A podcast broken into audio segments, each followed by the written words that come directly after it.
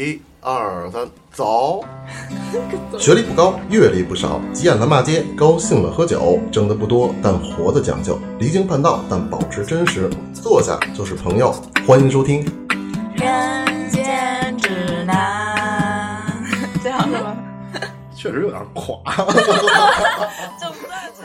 好，欢迎大家收听最新一期的《人间指南》，我是老三。我是小聪，我是小小，哎，今天我们探讨一个有点深度的话题。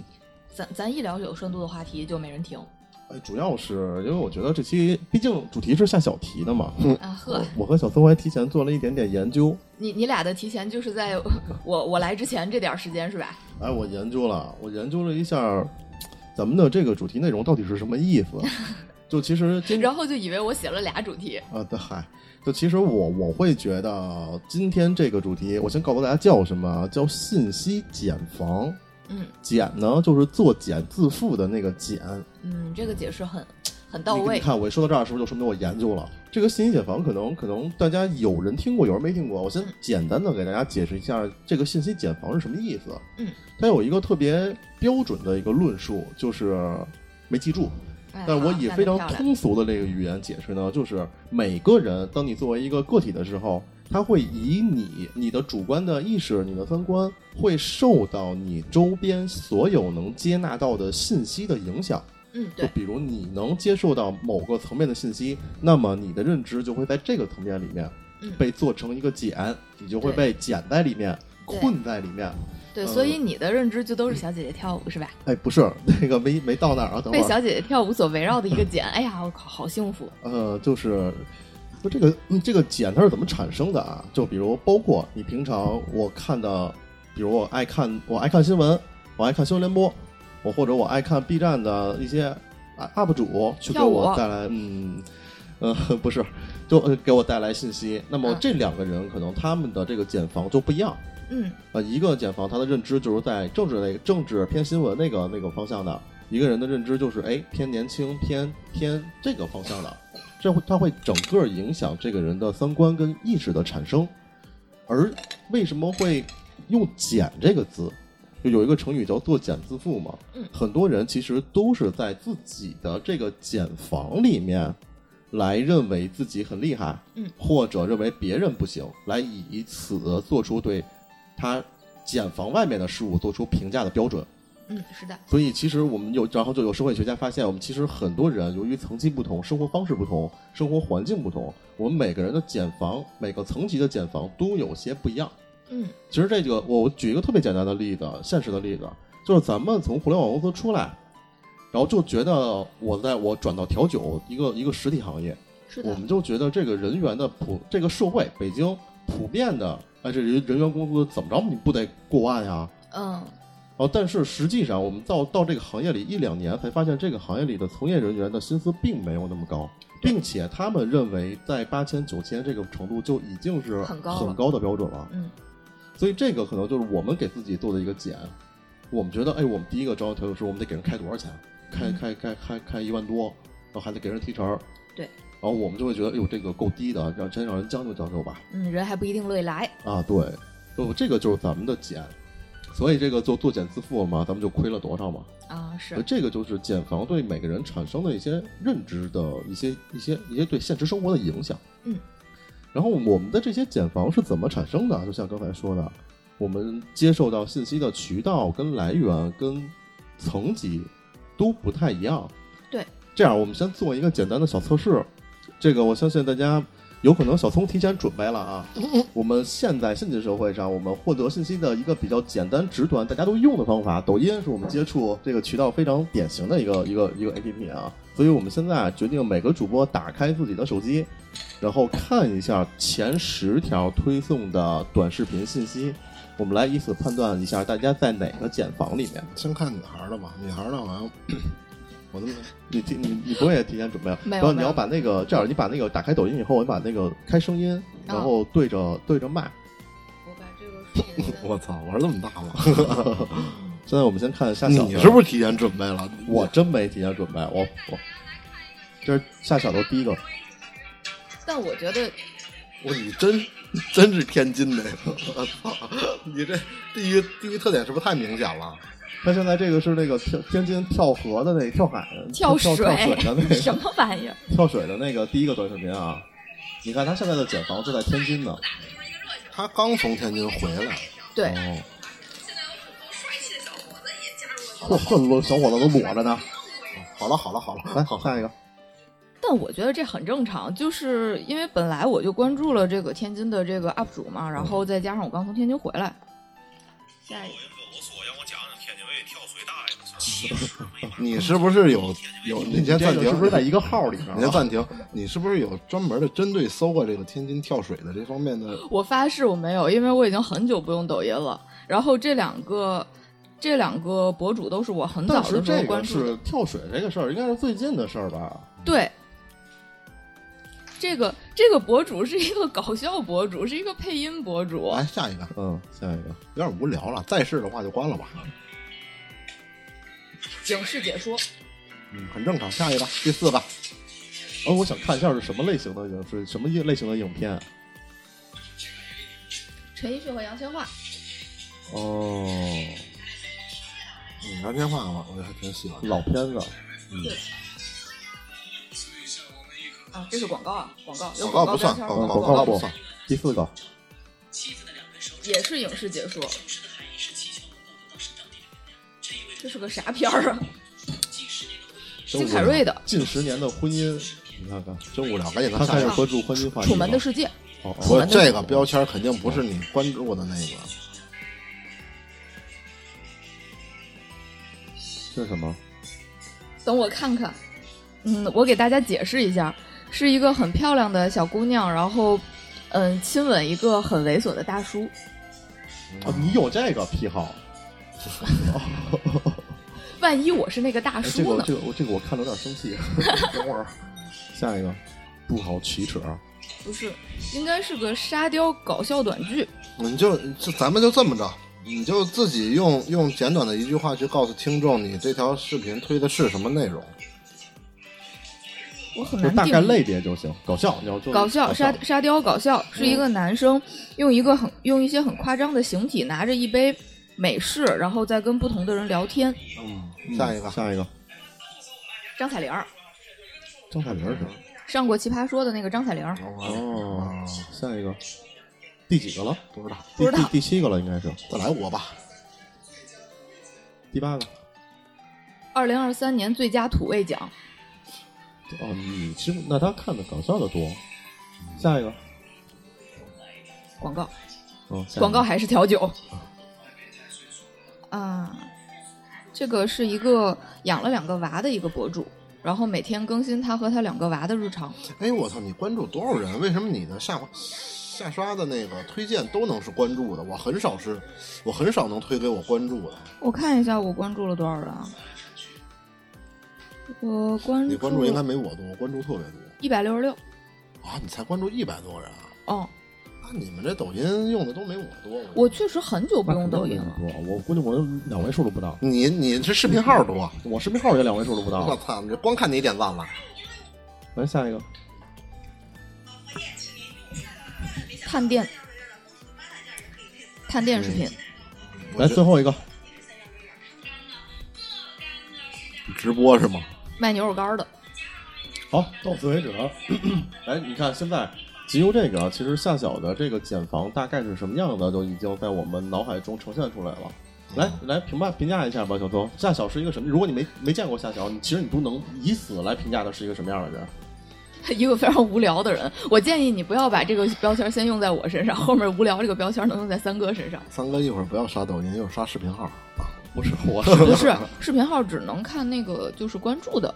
这个我觉得夏小挺无趣，我不知道啊，那就是就是呃人人家说说男孩的那个那里边会刷好多美女跳舞，那女的正常会说会会会刷到很多帅哥跳舞吗？还是怎么着？跳舞不会，但是帅帅哥应该都是那种就咔一变身一露露哎对对露露对对露衣服那种。对，然后有的时候我晚上能刷到那种，就是那个男生用非常做作的声音，然后说那种嗯，小生不才，未得姑娘青睐，就是那种。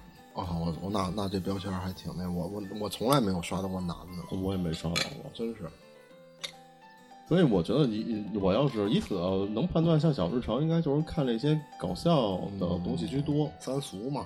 嗯，然后看本地的东西，去天津的东西。他应该是真是应该有可能是他，因为他今天刚从天津回来，应该还有那坐标呢吧？有可能，有这可能，因为我从天津回来，我就没有打开过抖抖音。嗯，所以他的简房里面就是一些嗯一些，他还算不了腐女，他也算不了宅女，嗯。他这标签我觉得就是就是大众普通女，对，就叫搞笑女、普通女。这个有点无聊，这个信息茧房有点。我看看小松的吧。要不先看你的，我觉得先看三哥的吧，算了因为算了算了因为我觉得小松那个应该比较有意思。我我不小我他妈别松这个应该特丰富。没有，他他妈刚才一跟我说那个有没有提前准备这事儿，我还真没想到这玩意儿这玩意儿能提前准备，你知道怎么准备吗？你就拼命搜，你想不是那那个你长摁它，然后点那不感兴趣，不不是不是，你只要在这之前你拼命搜你想要打造的关键词，开小东那个，看全是文学、哲 学、对对对地对理、世，界观。我操，那要是经常搜的，那我都知道我最近推什么，你还不知道咱们以前干互联网的搜索的权重是最大的呀。你我都能给你保证，我里边一会儿肯定有大闸蟹，你信吗？肯定有大闸蟹。嗯来吧，我我上我放声，待会儿要是有需要我剪的，五十块钱剪一条啊，放声吗？放声啊，放声。第一条，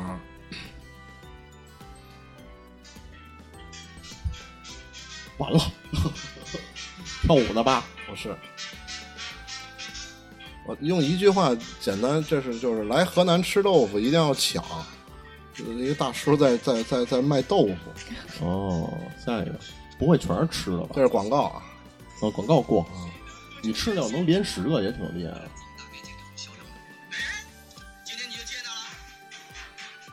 影视解说，这就是一个监控视频，应该一会儿可能会出现一些很很很很逗的事情，但是我我就就不看了吧，还挺搞笑类的是吧？对，那就算在搞笑里。你看一下评论吧，你看一下评论。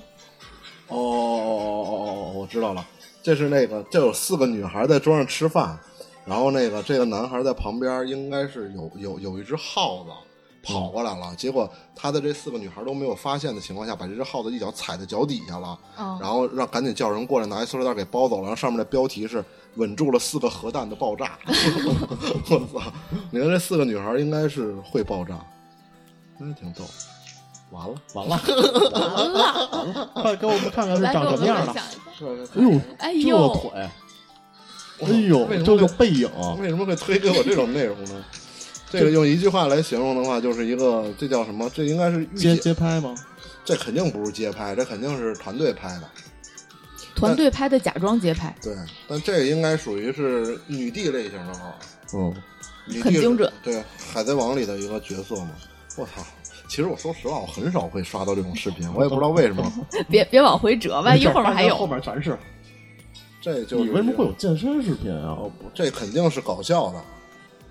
我我我都不这健身房的事儿，你应该能明白，我也不知道为什么。反正他过去拿走了他两个片，哦，没事不，懂太太长了，我先过。太长了，像这种东西我基本上都是秒刷的。就算到搞笑类，这是综艺，综艺我应该会推的比较嗯，多。综艺看嗯，综艺的一个片段是什么综？艺？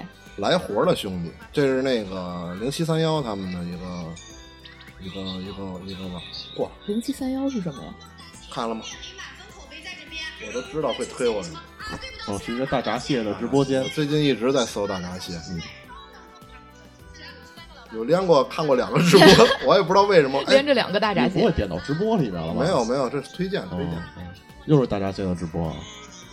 啊，这就是最近在给电台搜话题，会推荐一些话题。为什么吵架后男生会喜欢变得讲道理？两性情感类。哦，嗯就因为这是最近在找给大家找话题嘛。这不是你媳妇儿拿你抖音搜的吧？什么什么？这感觉也是影视解说。这是拍一个河里出现了一个看起来有点像他妈水，怪，我操！哦，这是什么哦黑天鹅？黑天鹅的屁股嗯，下一个几个了？没了。七个了吧？来来来仨。这也是一种一种那种类似于综艺解说，完了都电视剧就是那个就做那些电视剧做的切片。又又一个街拍，接彩，接接彩这叫美女接彩吗这。叫接彩。哎，这是爱海。哎，你们最近看那个吗？那个那个那个那个那个赵本山新的那个那个雀刀门，雀刀门，这是那那女的特火，她那唱给那个赵本山唱《爱海》那个，哎，这特逗，这不算美女吧？哦这不算。这就是影视解说。其实说实话，你看没有什么美女，我给你快刷，你看我有美女吗？身为我你刷到第三个就是，已经说明问题了。身为男性来说，你看我下滑了四五个了，这得十几个了。这是 Lisa，Lisa 我知道，你知道为什么推吗？这个我知道这点，疯马秀就一有个，一个吧，起起码就一个。来，你呢？但但我会觉得你跟我一样无聊，就就是是除了做饭就是影视。不是，我不明白为什么我给你们展现的这几条里边，居然没有一道就是那个教做饭的但我觉得你一定有美食标签，不然你不会第一个出来是河南什么豆腐。啊！我真不明白，因为我在家，我我我我，而且我跟你说，经常搜肯定没用。我我我这几天一直在看那个那个汉堡肉那肉饼，就那天我给你们发群里的那个，我一直在学那个做法，什么猪肉泥啊、牛肉泥啊，配面包我觉得。这个一定是把你归在了美食大类里。嗯我最近一直在搜，一直在做这个，然后那个这个都都没推，所以我觉得这有可能是不是因为离你们近了，然后就给你给我给你推哎呦喂，有没有这么赖？有没有这功能？我就一个女的啊，我刷了二十条，就一个女的。所以，哎，也基本上从他的这个这个范围里也能看出来，大众普通男。我我倒要看看你有多不普通。哎，你看看什么叫文艺青年啊！那肯定都准备了，那肯定都准备了。我看因完我这个抖音，我看完就知道你怎么都准备了。我这你哎我没网，啊，你这手机也可以。我本是男儿郎，又不是女娇娥，应该是思凡。我听声都能知道是谁。兄弟，要不连个 WiFi，还是你连着呢？我第一个是影视解说啊，《霸王别姬》对，没错，文艺青年看的东西。第二个是那个，这我老看那个富豪脱口秀，嗯，我也知道。你想看他特点？你知道在哪买的票吗我？不想看到。啊，知道在就在那个木偶剧院，三哥就喜欢在网上看这种不用买票的它。很便宜啊。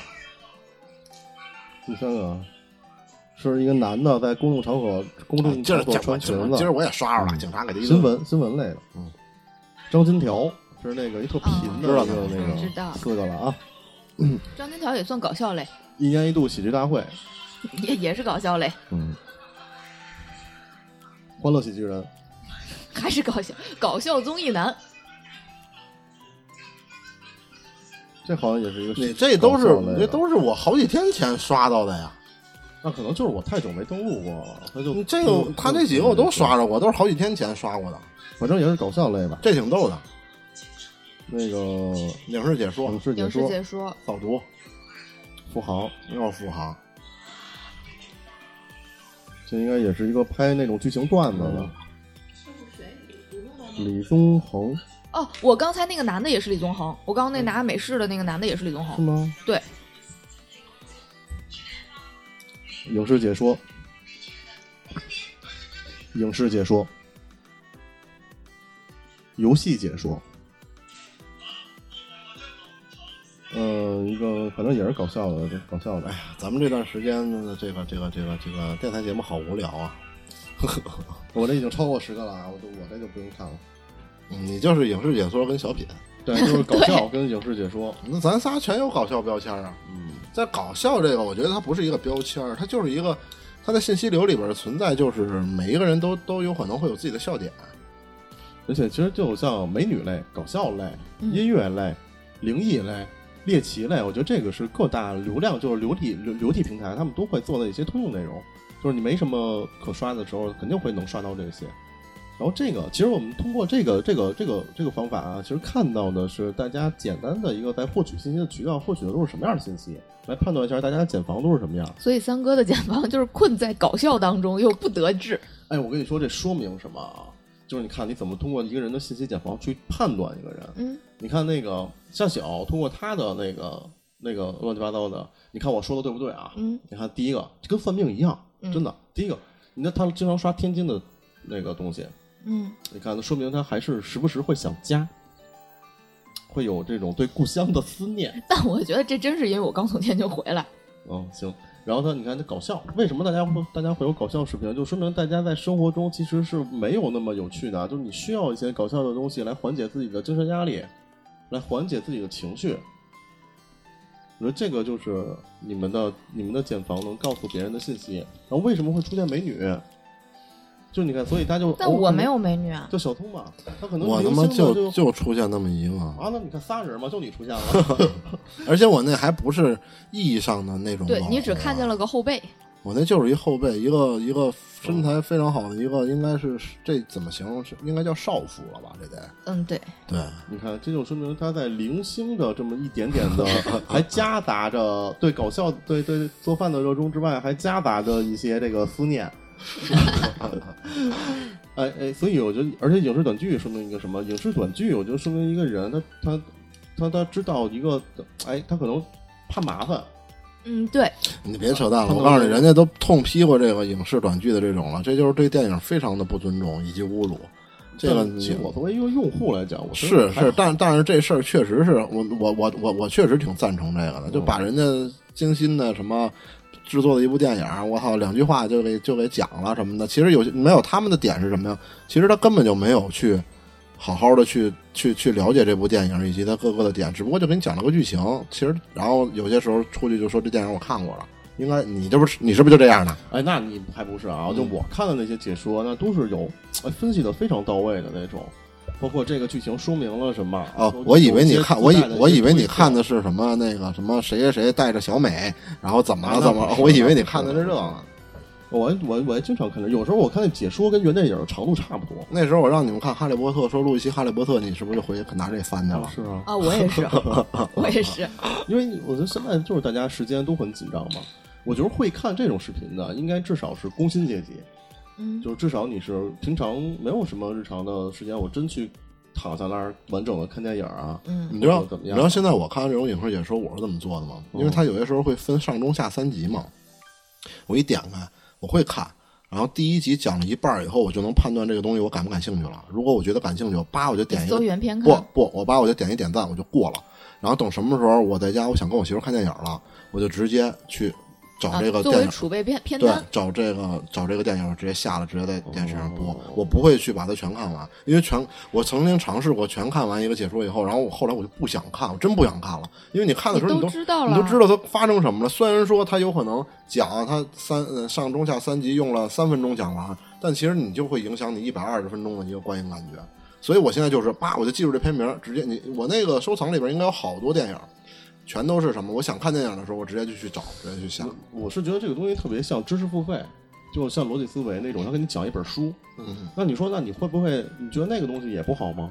你不好呀那也是作家那么那么那么写出来的一本书，你光听人给你讲了，你没去，为什么不自己去看呢？我没听过路易斯，他是怎么？他是从头到尾给你讲一本书。不是，他就是我，比如我读了这本书，然后精他把华的观点然后他把这些精华的观点提炼出来，他给你讲。我这本书里提到了什么什么，哎这个不，这跟电影可不一样。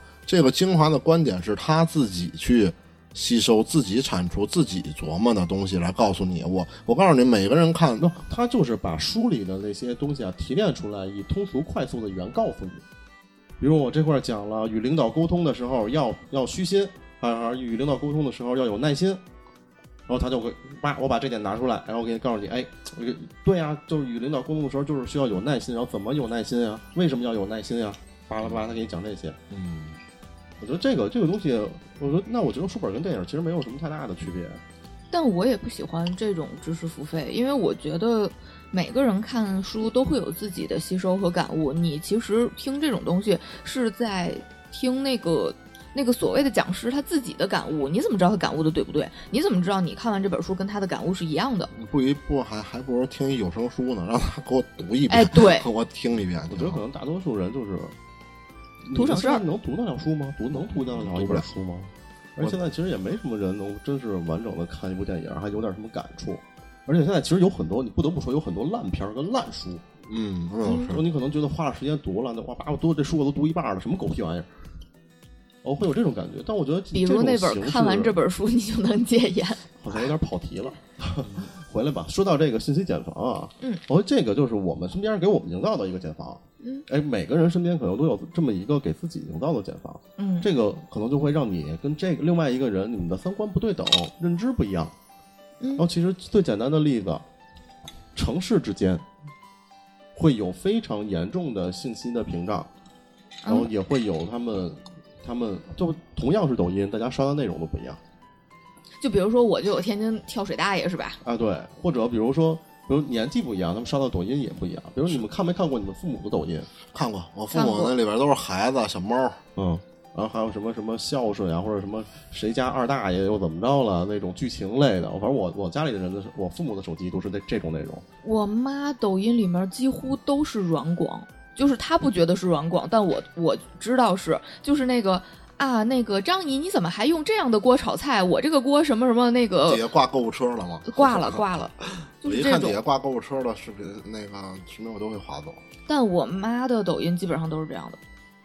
哎，所以这个就是他们的一个信息茧房。你说到老年人的信息茧房，那不得不提到，这是最近的那个啊，很近很近很近。那个秀才跟一笑倾城，嗯，这个这是我我最近才知道，我从来没看见过这两个人，你就是我给你发了秀才的表情包，你也没见过吗？没见过。秀才之前火了一个嘛，就是他那一回头，对，捂嘴笑。对，回头捂嘴笑，用到了各个场景，都 都都都挺适用的。那可能就是我我刷的少，我就没没看他。不是在抖音里了，对他已经成热点了。微信表情包，啊都是没人给我用过呀。我之前就是在一个群里，经常有人发晚安，然后发完晚安以后就是秀才的那个，然后一甩那个被子，然后扭头捂嘴笑的一个表情。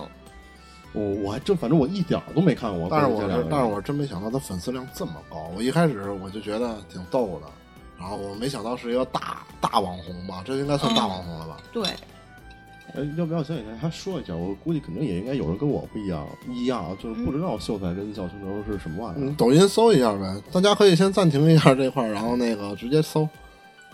不他是两个主播，一个男的，一个女的，然后他们的粉丝量级非常的巨大，应该是一千八百多万，两个人都是一千八百多万，现在可能更高了。然后两个人是专门面向有那种中老年中老年用户的，有巨多的大量的中老年的粉丝群体。嗯然后甚至有现在火了以后，有许多年轻人上学看他们的直播，有时候会发现自己的爸爸妈妈在给他们刷礼物。嗯然后他就是能火到能火到火到，好像我刚才看了一个数据，说那个秀才的榜一大哥是一个六十级的抖音直播账号，对，说那个账号达到六十级是至少要两千万以上的礼物才能够到的。能能到这个能能到这个层级，这个我觉得这个就完全是在我的信息茧房外的东西。嗯那你们俩刷到了，那有可能他们在你们的茧房里面。没有我们刷到的不是他本人，我们刷到的是利用他们的那个些表情包或者是什么做的搞笑的东西，对因为他们太火了。但是那一笑倾城，说实话，我从来没刷着过。我也秀才我是真刷着过。我也没刷到过。我我跟大家简单说一下秀才，就是一个穿着衬衫、polo 衫、西装的一个男的，然后在田间地头或者小镇的小小道边梳着精致的油头，然后不管他之前在干嘛，他可能在走路，或者他可能在。我我看了一个他在地里是拔草还是怎么着，然后震惊的一扭头，然后捂嘴、舔唇、挑眉、羞涩的一笑那样子，然后一套动作比个心，就这样。对就就我确实，就所以，哎，为什么说提到信息茧房，提到这俩人啊？我觉得这个就能特别直接的说明两个人群不一样，他们能获得信息的渠道带来的差异特别的明显。对，就是有可能我们从来没有刷刷到过这样子的人，但其实这些人在中老年那个群体里已经是顶流的级别了。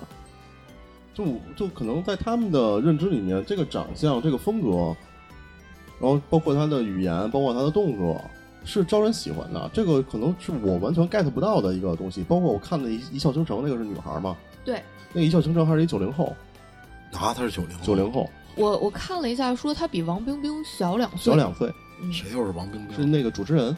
那个央视的那个主持人，那个很火的那个。就是他他他他他其实，就我不知道这个这个这个东西我应该怎么去理解，怎么去解释。然后就我我我能如果能联系到跟自己有一点关的东西，就之前好像说过，就这个玩游戏，因为男孩都玩游戏嘛。就那会儿我永远想象不到说这个业余能有多赚钱，有多火。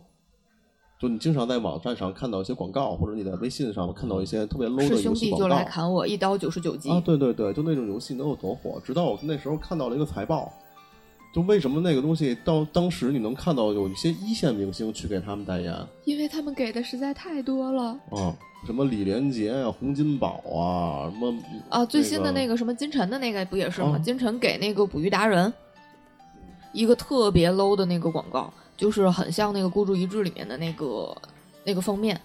就所以你能 get，你能你可能在咱们这个茧房里的人是 get 不到那个那个茧房里的人的喜好的。然后那时候为什么有些人有些人发现下沉市场这个东西，我觉得就跟这个有关系。嗯，哦，我发现那些人的钱真有钱，而且还肯花，而且他们愿意为这么 low 的东西消费。对，那个我在一个通稿里面有有看到一句话，就是有一个呃，应该是年轻人特别震惊的，然后说我在秀才的评论区里看见了我妈和我姑，没有想到自己家的长辈然后会看这种就是又油腻又土味的视频。其实他们的视频内容也没有什么东西，我看就是网上对他的描述。三七分的头发，衬衫往西裤里扎，脚蹬一双皮鞋，西服西服往胳膊上挎，站在田间地头，一脸灿烂笑容，眼神不胜娇羞，风情万种撩发。感觉下一秒人畜无害的他就会来到你们家炕上跟你亲切的唠嗑，甚至帮你们村修路搭桥，还能关心你日子过得好不好，说不定还会给你送花。就就是一个这样子的一个形象。我看了一下，就是秀才直播间里面，你们都想象不到，就是直播间里的那些老年人给他发什么评论。嗯，晚上好，秀才弟弟，今天天气好热呀！我回家里看你直播的，放暑假带孙女们一起坐高铁到大女家住，有时间都爱看下你直播。秀才弟弟有无直播呢？带我回家吧。这是一个，然后还有一个。秀才哥哥，姐想你想到失眠，爱你爱到失禁，姐想跟你在一起，姐姐挑粪给你花不完的钱和姐在一起吧。这应该都是段子吧？我觉得不是，因为姐姐挑粪给你，因为干农活的嘛。你你你之前看到就是真实的新闻，有一个七十多岁的大妈从东北跑到安徽，只为了看秀才一眼。哦，我觉得这个可信。谁说这个只能是年轻人看什么美女啊？我觉得嗯这些东西男男女是不是也有不同？我觉得老头儿应该应该也爱看年轻的吧。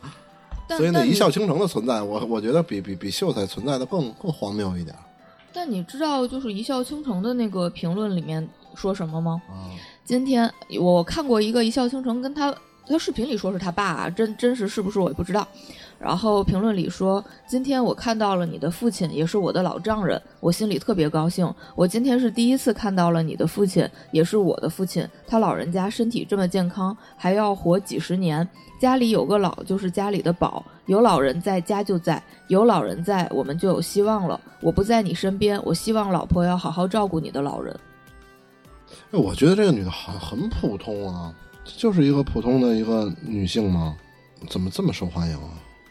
但是啊，就是你看啊，一笑倾城的这种长相，其实就是聪明中带着一点勾引，但是他整体的五官又觉得是那种能踏实干农活的那种五官，就他肯定跟咱们平时看的那种网红不一样，我觉得她就是一个能在现实生活中很常见的一个女性。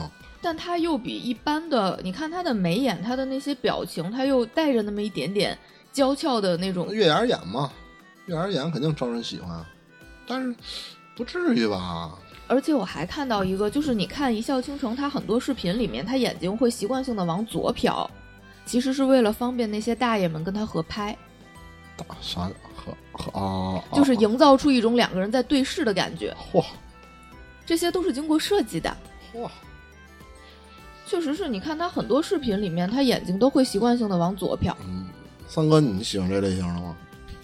三哥已经半天没说话，真这厉害。应该岁数比你小，就是他火，我其实不是觉得有多多就是多意外，因为我我也见过很多粉丝高的一些博主，但是他其我见的那些粉丝高的博主，就是这个大概这种形象呢，他有可能不是以这种方式去火的，比如说做饭，比如说探店，比如说什么他吃播，什么的，但是完全是以这个这叫什么颜这叫颜值博主吗？纯颜值，而且你看他视频几乎没有什么原创的内容，都是配口音、配配口型，然后跟唱。但是说实话，就每一个有可能每一个年年龄都有每一个年龄的喜欢，有可能我跟三哥再过十年也就就就操也刷，但是啊，你看啊，咱们很容易看出来，就是他是在对口型在唱，但是有的评论区里面真的会在说唱的真好。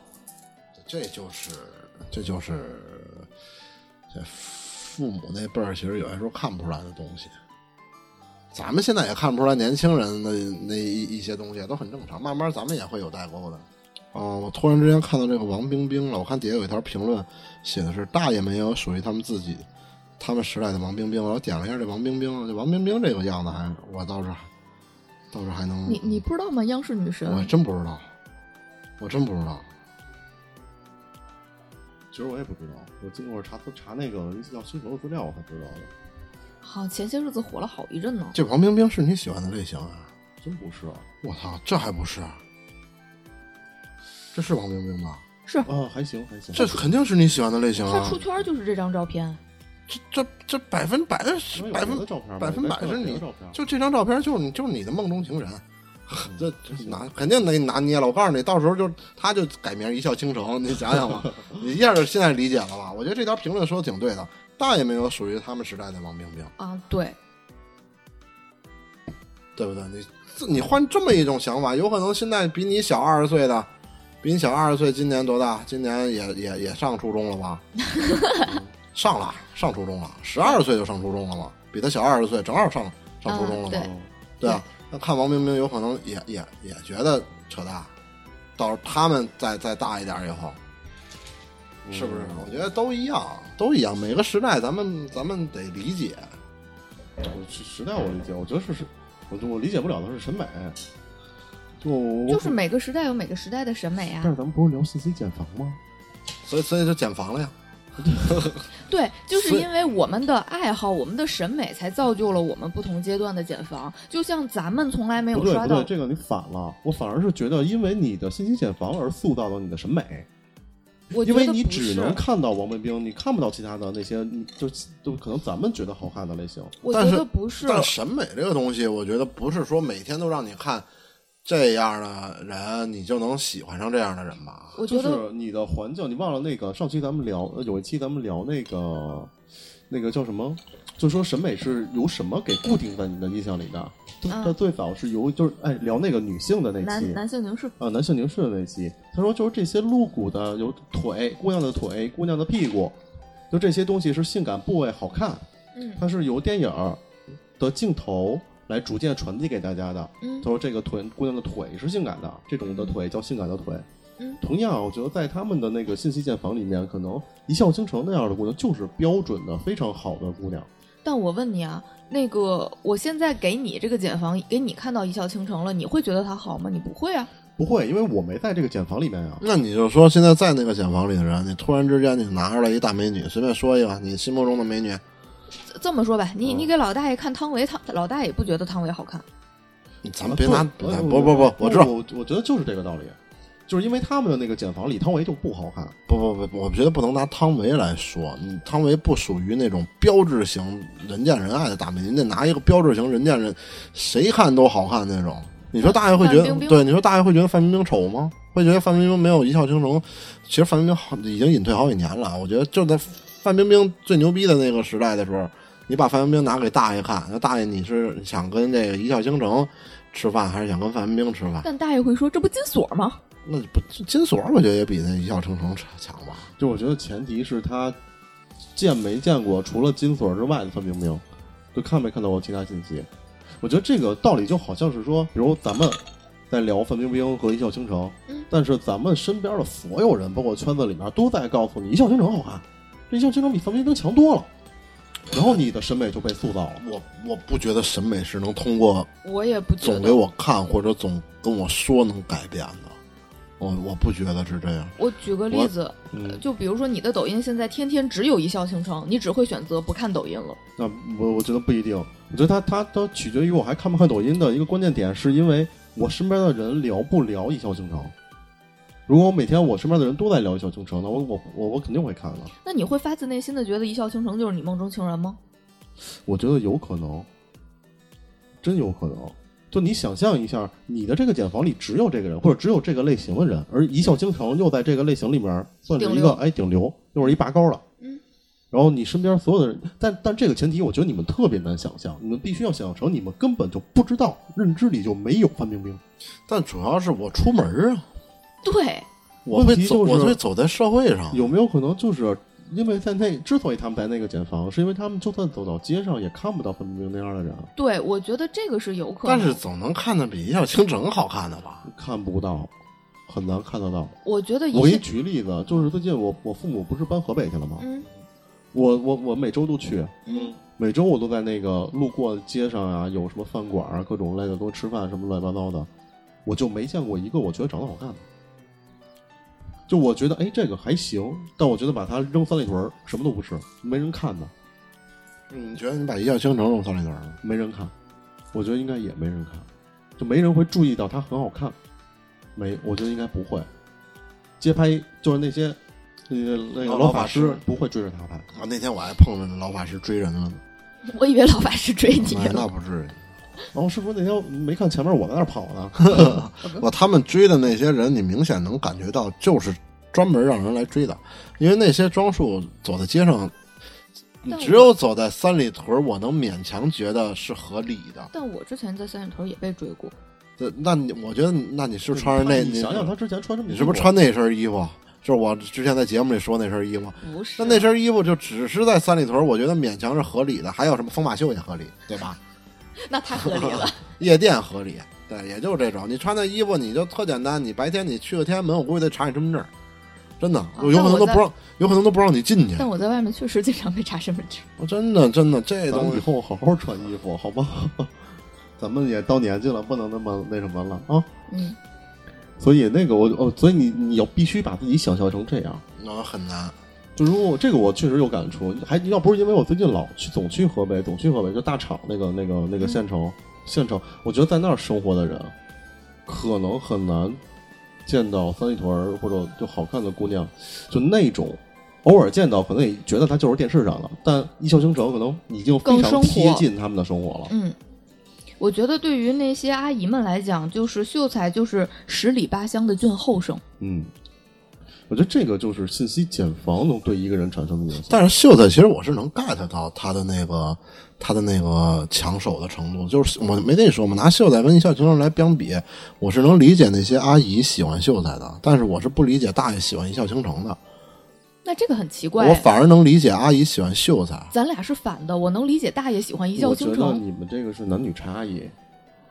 但按道理来讲，他是男的，他应该更能理解大爷呀；我是女的，我应该更能理解大妈呀。有可能我是男的，我我更理解男的是不会喜欢这样的。对，因为他小聪的茧房在年轻男性、现代一线城市生活惯的男性，就见惯了三里屯那种的男性的一个审美标准。嗯，而大爷的茧房在那个可能在大厂了，就可能他哎，我老这么说大厂不好啊，没没没没没这个地域的意思，但就是他们的茧房是在那样，是在那儿了，所以你理解不了大爷，所以夏小也理解不了大娘。因为我会看见跳广场舞的，还有跳那交际舞的，我老能碰见。嗯我觉得那一笑倾不是那个那秀才，肯定比那里边那帮大爷强多了。那里边那帮大爷都多招人喜欢。之前看过一新闻嘛，什么一大爷一大爷让让让六个舞伴是吗？啊让让一堆舞伴染上性病了。哦，我看那，个那个，我觉得那个秀才扔的那个那种跳舞的圈里，那就是王。但是你把那一笑倾城，那替换跳广场舞的大娘了也可以吧？啊，不不不，我觉得一笑倾城是透露着他有一种年轻的生命力，以及他能踏实干农活的那种踏实感。就说白了啊，你是没有办法想象出来 Angelababy 和范冰冰在地头插秧的，你是没有办法想象出这种画面的。哎但你可以看跑男嘛，跑男他们不插秧来了吗？对，但是你会知道那是综艺，你不会觉得它是日常那样子。但是一笑倾城就有一种，我我现在对你笑完，我他扭头我就能拿一把苞米去喂鸡，他有这种感觉。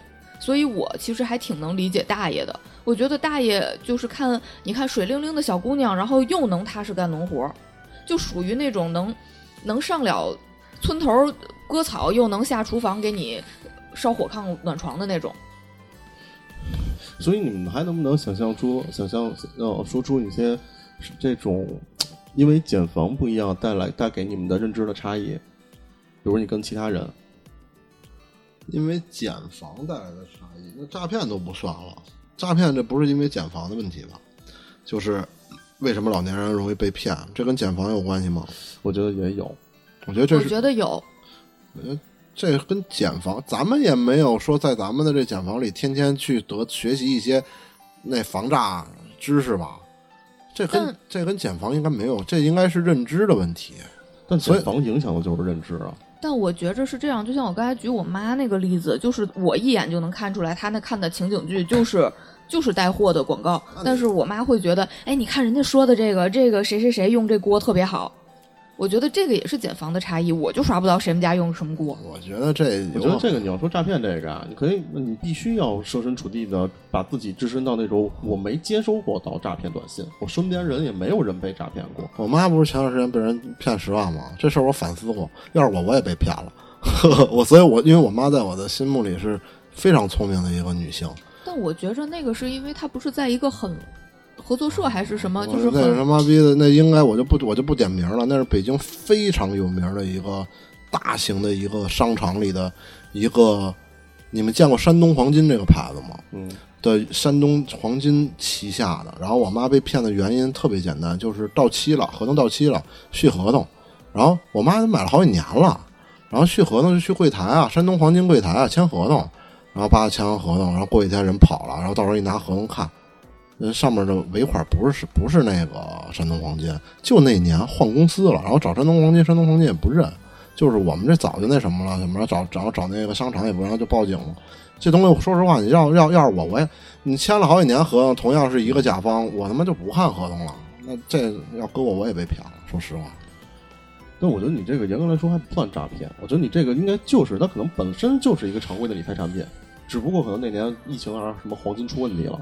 但是他换了个公司跑了呀，他对啊，他是嗯通过什么方法？我觉着他这个特别像早些年有那种理财公司，然后他们在银行门口支一个小桌，让这些大爷大娘们误以为这是银行的产品，其实跟银行没有关系。就是减房会带给你的认知差异不同。就我觉得一个老人他没有接收过到诈骗短信，他甚至不知道这个信息是可以伪造的，他不知道幺零零八六那个号码也可以可以是伪造的。在他的认知里面，他觉得那个号码打过来就肯定是中国移动，对，所以你看这个是认知差异。所以他第一次我觉得很有可能受骗。为什么传销这些所有的传销机构都在三四线城市发展啊？他在一二线城市他起不来，没有人信。就我原来被拉在拉拉进过传销机构，然后我问我那个把我那上线，我说你你后来怎么样了？他说我也不干了。他说我说你怎么着？你你不觉得能挣钱吗？他说我他说我一份我都卖不出去。他说我想明白这件事儿了。他说我在一线城市，我拉的都是我拉的都是我身边的这些，他们有这个他们有这个知就是这个知识知知道这个东西，不参与不屑参与。那可能不是没钱，不屑参与，但是三四线城市最大的一批传销机构在连云港吧，当年就是我这些人手里有钱，但我又不知道这个东西，然后他就能在这个圈子里转起来，所以我觉得这个就是减房带给的人的一个巨大的差异。这是往小了说，它影响到你的生活。我觉得减房这个东西还可以往大了说，往大了说是什么？就哪怕你在一线城市，你在一个国家，就这个国家会不会给你编织一个减房？肯定会啊。让你觉得这个你的国家是最好的，然后你的生活应该是什么样的。这肯定的呀。所以这个就是，其实你说咱们没有在减房里呢？咱们也在减房里你这话到这儿就够了。啊，对。然后同样的，就像一些社会制度、工作伦理，嗯这些其实同样都是减房。就我觉得，就我告诉你，人要工作，人要从小被教育，他就就是教育制度就是在从小给你编织一个认知的减房。所以如何打破减房呢？哎，就要聊这个话题了，如何打破减房呢？嗯，拿火点。完完没事儿了，就以后就见着下奖了，咱俩换一下手机刷会儿。哎，我觉得可以。我我真的有幸刷过我妈，因为我妈也拿那个 pad 刷，然后她扔床上，我就自己拿她那 pad 刷了。然后刷完以后，我觉得我的天呐，好无聊啊！十条里边有他妈四五条都是孩子，那种那种母婴的那种逗孩子，孩子那嘎嘎嘎乐什么的，然后然后要不就是小猫小狗，然后然后什么就是那些东西，挺无聊的。就这个，如果我突然想到，这个你你不是有很多年轻人说我跟父母没法沟通吗？嗯沟通不了嘛，包括我自己也有这个问题。嗯，那我觉得这个其实从根本上改变，如果你能先改变他的所有的获取信息的渠道跟内容，嗯高质量的内容，然后高质量的这个这个审美的传播呀，或者知识的传播你，改变了，他也不看。对，我就想说，你指望父母看虎嗅网吗？就是如果你能逼着他看，那可能你能培养他一段时间，那我觉得你就还，你可能就能跟他有。我觉得那还不如咱们去去去去多了解他们看东西。你要，自从我跟我妈你会觉得无聊。不不不，但是你跟父母沟通的时间其实也不是很多。你在这段时间里，只要有话题聊，其实就好好很多。就像我那个那个把那猫抱回我家以后，我爸我妈现在不养那猫吗？现在我我带我媳妇回去吃饭的时候，没事儿就会拿猫这事儿来去聊，因为我我不也养猫吗？就会说我的猫跟他的猫的区别啊，什么什么，这这一聊就聊一两个小时，就一直能聊。但是原来你要没有这，这就是共同话题。这就是共同话题。但是你要说没有这猫，其实原来都没什么可聊的，就是聊工作怎么样啊什么的。真是聊猫，我们家猫粮的品种三十多种，我爸喂，因为我爸就喜欢天天喂那猫，然后每一次给我们拿东西。你说信息茧房这个东西能不能应用到一些领域里面呢？比如你的社交领域，或者甚至你的交友领域？怎么着？我只跟一个检方的人交友是吗？还是那其实我觉得这应该是，就你你可能很难跟另外一个健康的人交友，产生共鸣。所以咱仨都是搞笑标签儿是吧？我觉得搞笑这个东西，它它肯定是一个大品类。你除了搞笑、美食、电影，还能有什么呀？颜值、美女，应该都是大品类。对啊，哎，就是这些。你想跟自己的减房的人，跟自己在一减房的人聊，那很容易啊。你就去找一个你特别喜欢的博主，就加入他的粉丝群，丝群，这不就完了吗？那只能说明你们在某一个点上的喜好一样，比如你们都喜欢大胸，然后那你就在大胸的这个群里去问，还有没有喜欢大屁股的，然后又能筛出来一帮人，然后再把这帮人再问哦还有没有喜欢什么的。哎，对，所以那个你怎么打破这个茧房？打破这个茧房有什么好处吗？就是能让你了解的更多吧，我觉得。但是怎么打破，我确实没想到。要不然以后刷抖音，我们见到视频就点不感兴趣试试，他应该就会给你一些新的这个内容推荐。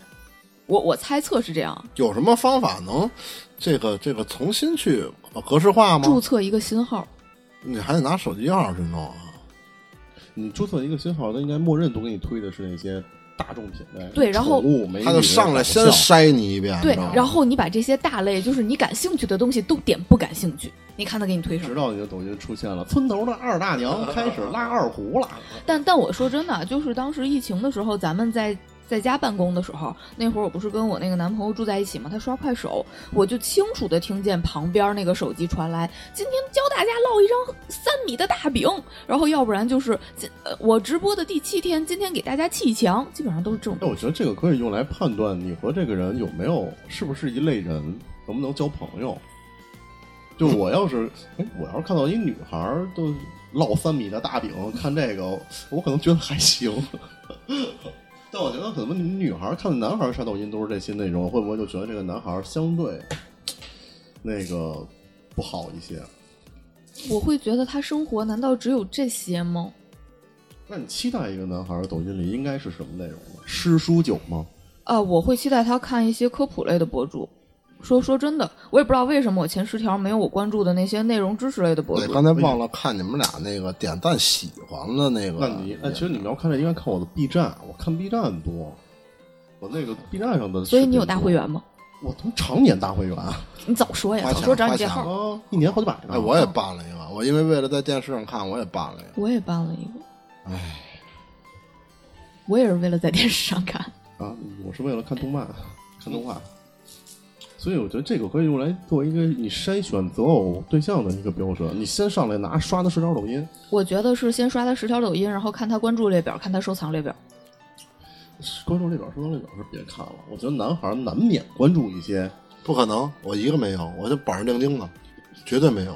嗯，然后想要收那喜欢列表绝对也没有，绝对不可能。我告诉你，我关注人可多了，他刚才说了一百多个，我觉得太少了。我关注七百三十八个，你可以让夏乔筛一遍，这没绝绝对没有任何怀疑他真是抖音的重度用户了。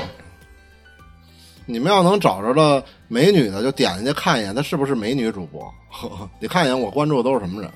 我跟你说，你不能看这个，你就看早期的。你踩早期的，你往前往前捋。他好像不是按你关注顺序来的，哦，是吗？哦好像你可以简单分析一下我关注的都是什么样的人，看他是不是能跟你做朋友。我操，你这从名字我可看不出他是什么样的人。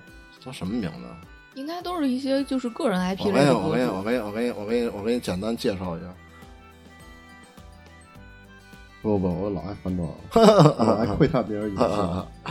我这个就是问心无愧，因为我不喜欢看那些东西。你可以看我喜欢的东西。哎，其实你也不用看，一般男人啊都有两个号。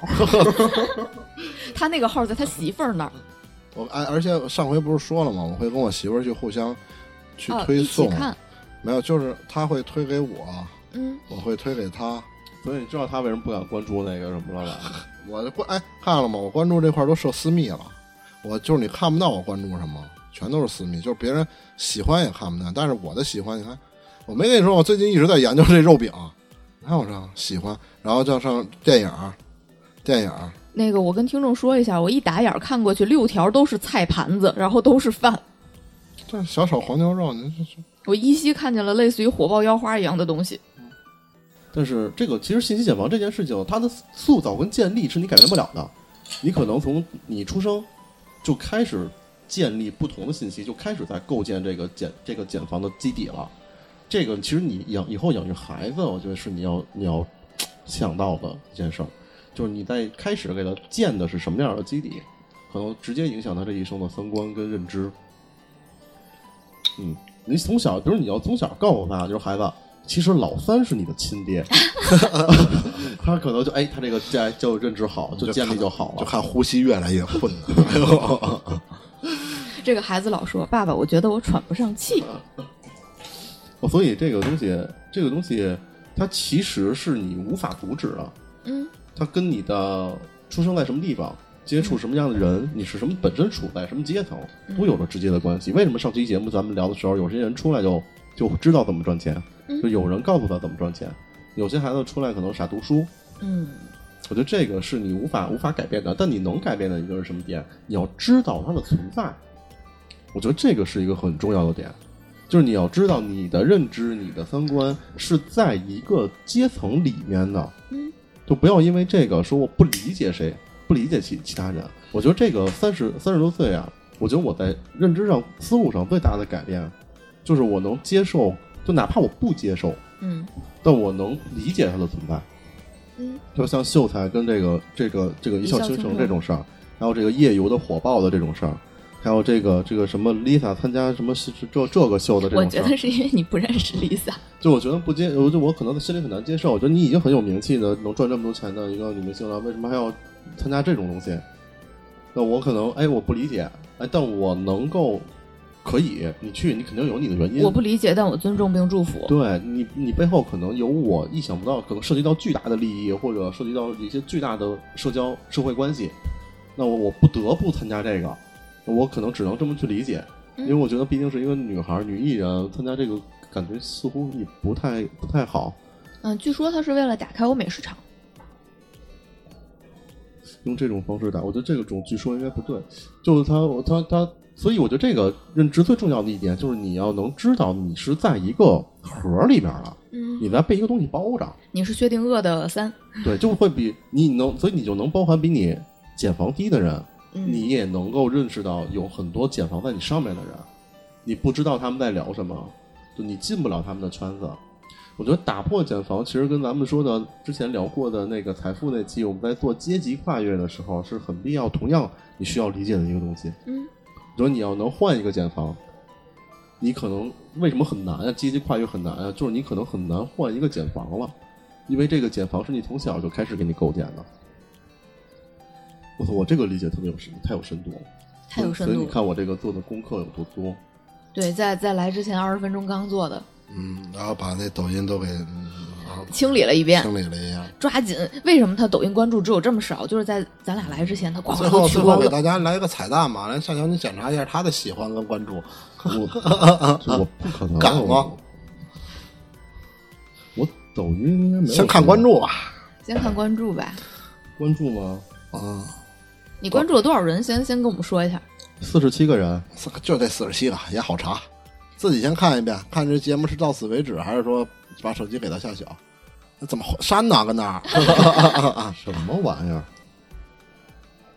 就我这里有，我不得不承认有颜值主播，是哎，我但是是谁？我看我看，这是那个小明的妹妹，哦哦哦，那那那那那不算，那不算，这认识不算。我就皮友，啊哦，哎，你为什么会喜欢皮佑呢？我没喜欢，这不那会儿有那事儿吗？就那我那个皮我我说的，那个，嗯，这多早之前的事儿啊！我这真没什么问题，嗯啊，检查一遍给我去。哎，你为什么是白色界面？都是你你好多都是认识的人。嗯，游戏解说，哎，还有春夏，呃，春夏是一个，他春夏是谁？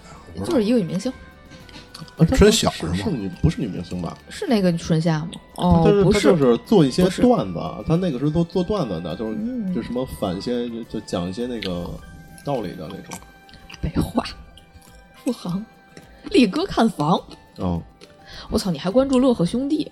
嗯，乐呵兄弟天津的吧，对，哦所以我很疑惑，你为什么会关注这个？富航挺逗的，其实那不是可以看看。那不是那个想跟夏晓有一些共同语言吗？嗯行行行，勉想想构建一个茧房吗？勉强信你了。他还真没有什么，嗯，我就我能说到的那个颜值，就是我刚才说的那个，那个是我也算认识的人。嗯，我看看你的喜欢。嗯，我我操，我不会用这种都不想说。没事儿啊教你快速学会辨别哆来咪发嗦，重要的吉他乐理知识。哆来咪发嗦为什么要快速辨别呢？就是他那个是，就是你听听音，就是教你怎么哦能能听出它是哆来咪发嗦啊。所以至今呢，我们经过这一轮的筛查，只在小聪的微信里，呃，那个那个抖音里筛查出了一个大美女，呃，也就是证明我们的信息茧房基是他妈本上没刷出来的大美女，哦对不是他妈比喜欢的刷出来的一个大美女，啊。那至少说明我们的信息茧房大致雷同，都是什么解说呀，咱仨坐在一块儿呢？嗯，哦，所以你看，我觉得这个它跟阶层其实是一个直接对等的一个东西。嗯，我觉得这个，当你能够打破它的时候，你也就能也是也就是你跨越或者跌落一个阶层的时候了。然后，其实我觉得你也不得不承认，所有的信息茧房的信息信息茧房的构建不是你主观主动去去去自己给自己建的。我觉得是配合了你自己感兴趣的内容，尤其是在这个所谓的大数据时代，咱以前都在这样的公司工作过。对，但其实你现在感兴趣的东西，其实是你很早以前积淀下来，你身边的人都在看，你身边的人都在想，都在说，他给你奠定的这个减房的。你从小就喜欢小品啊？我从我我从小就喜欢看赵本山，那你看《雀刀门》了吗？什么东西没看。然后那个，但我可能大家都是喜欢搞笑段子嘛，可能喜欢的类别不一样，有喜欢小品的，有喜欢脱口秀的，嗯，然后有喜欢那个单口啊，嗯，相声。对，我在你的喜。欢里发现了德云社，哎，对，你看，所以你看，我就跟这还是在一个茧房。你也没融入我这茧房呀，平时你也没说呀，那我是我，内敛。嗯，对。所以啊，这个这个东西就聊到这儿，好吧？我觉得大家也可以想一想，这个信息茧房可能我们聊的没有多深啊。嗯那这是我们在我们这个建房，我们这个层级里面，我们能够想到的一些东西。嗯，然后我们也想到了，如果你能打破它，能变成什么样子？但这个打破的方法，我觉得很难。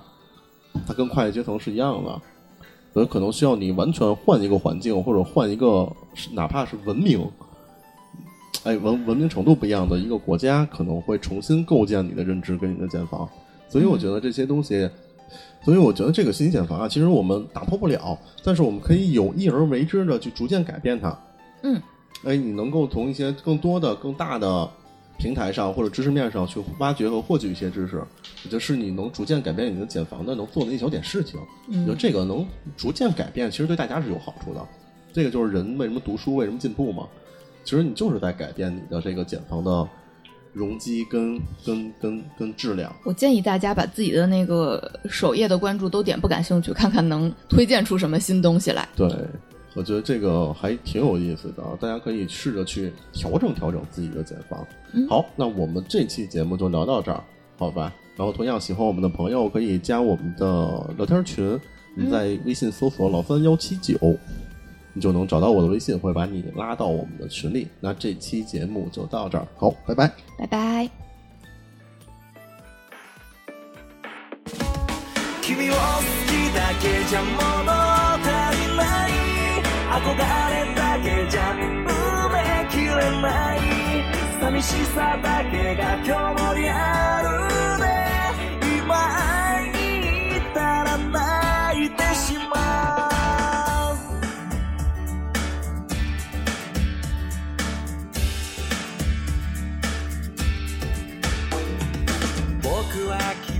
好きになった夕暮れの風の匂い僕は思い出して嬉しくなる。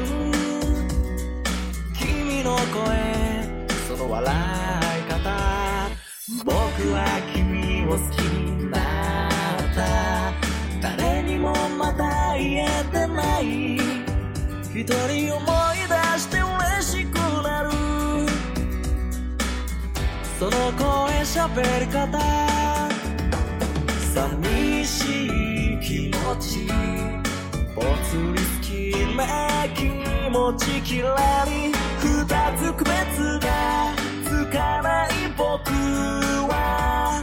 夕暮れに心潰れてく。君を好きだけじゃ物足りない。憧れだけじゃ埋めきれない寂しさだけが今日もリアルで今会いに行ったら泣いてしまう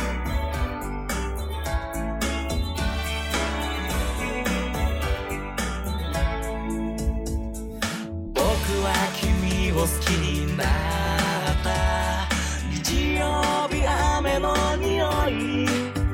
僕は思い出していたくなる。振り返る笑い顔。秘密の気持ち。ゆらりとまとう気持ちふわり。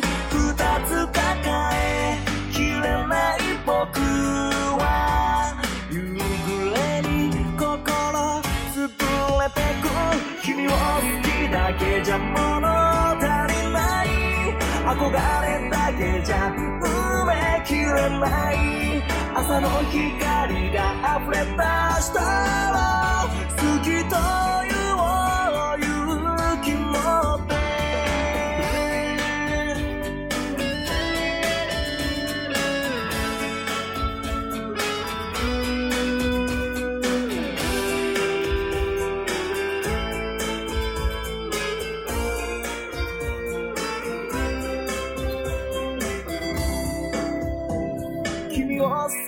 だけじゃ物足りない憧れだけじゃ埋めきれない寂しさだけが今日もリアルで今会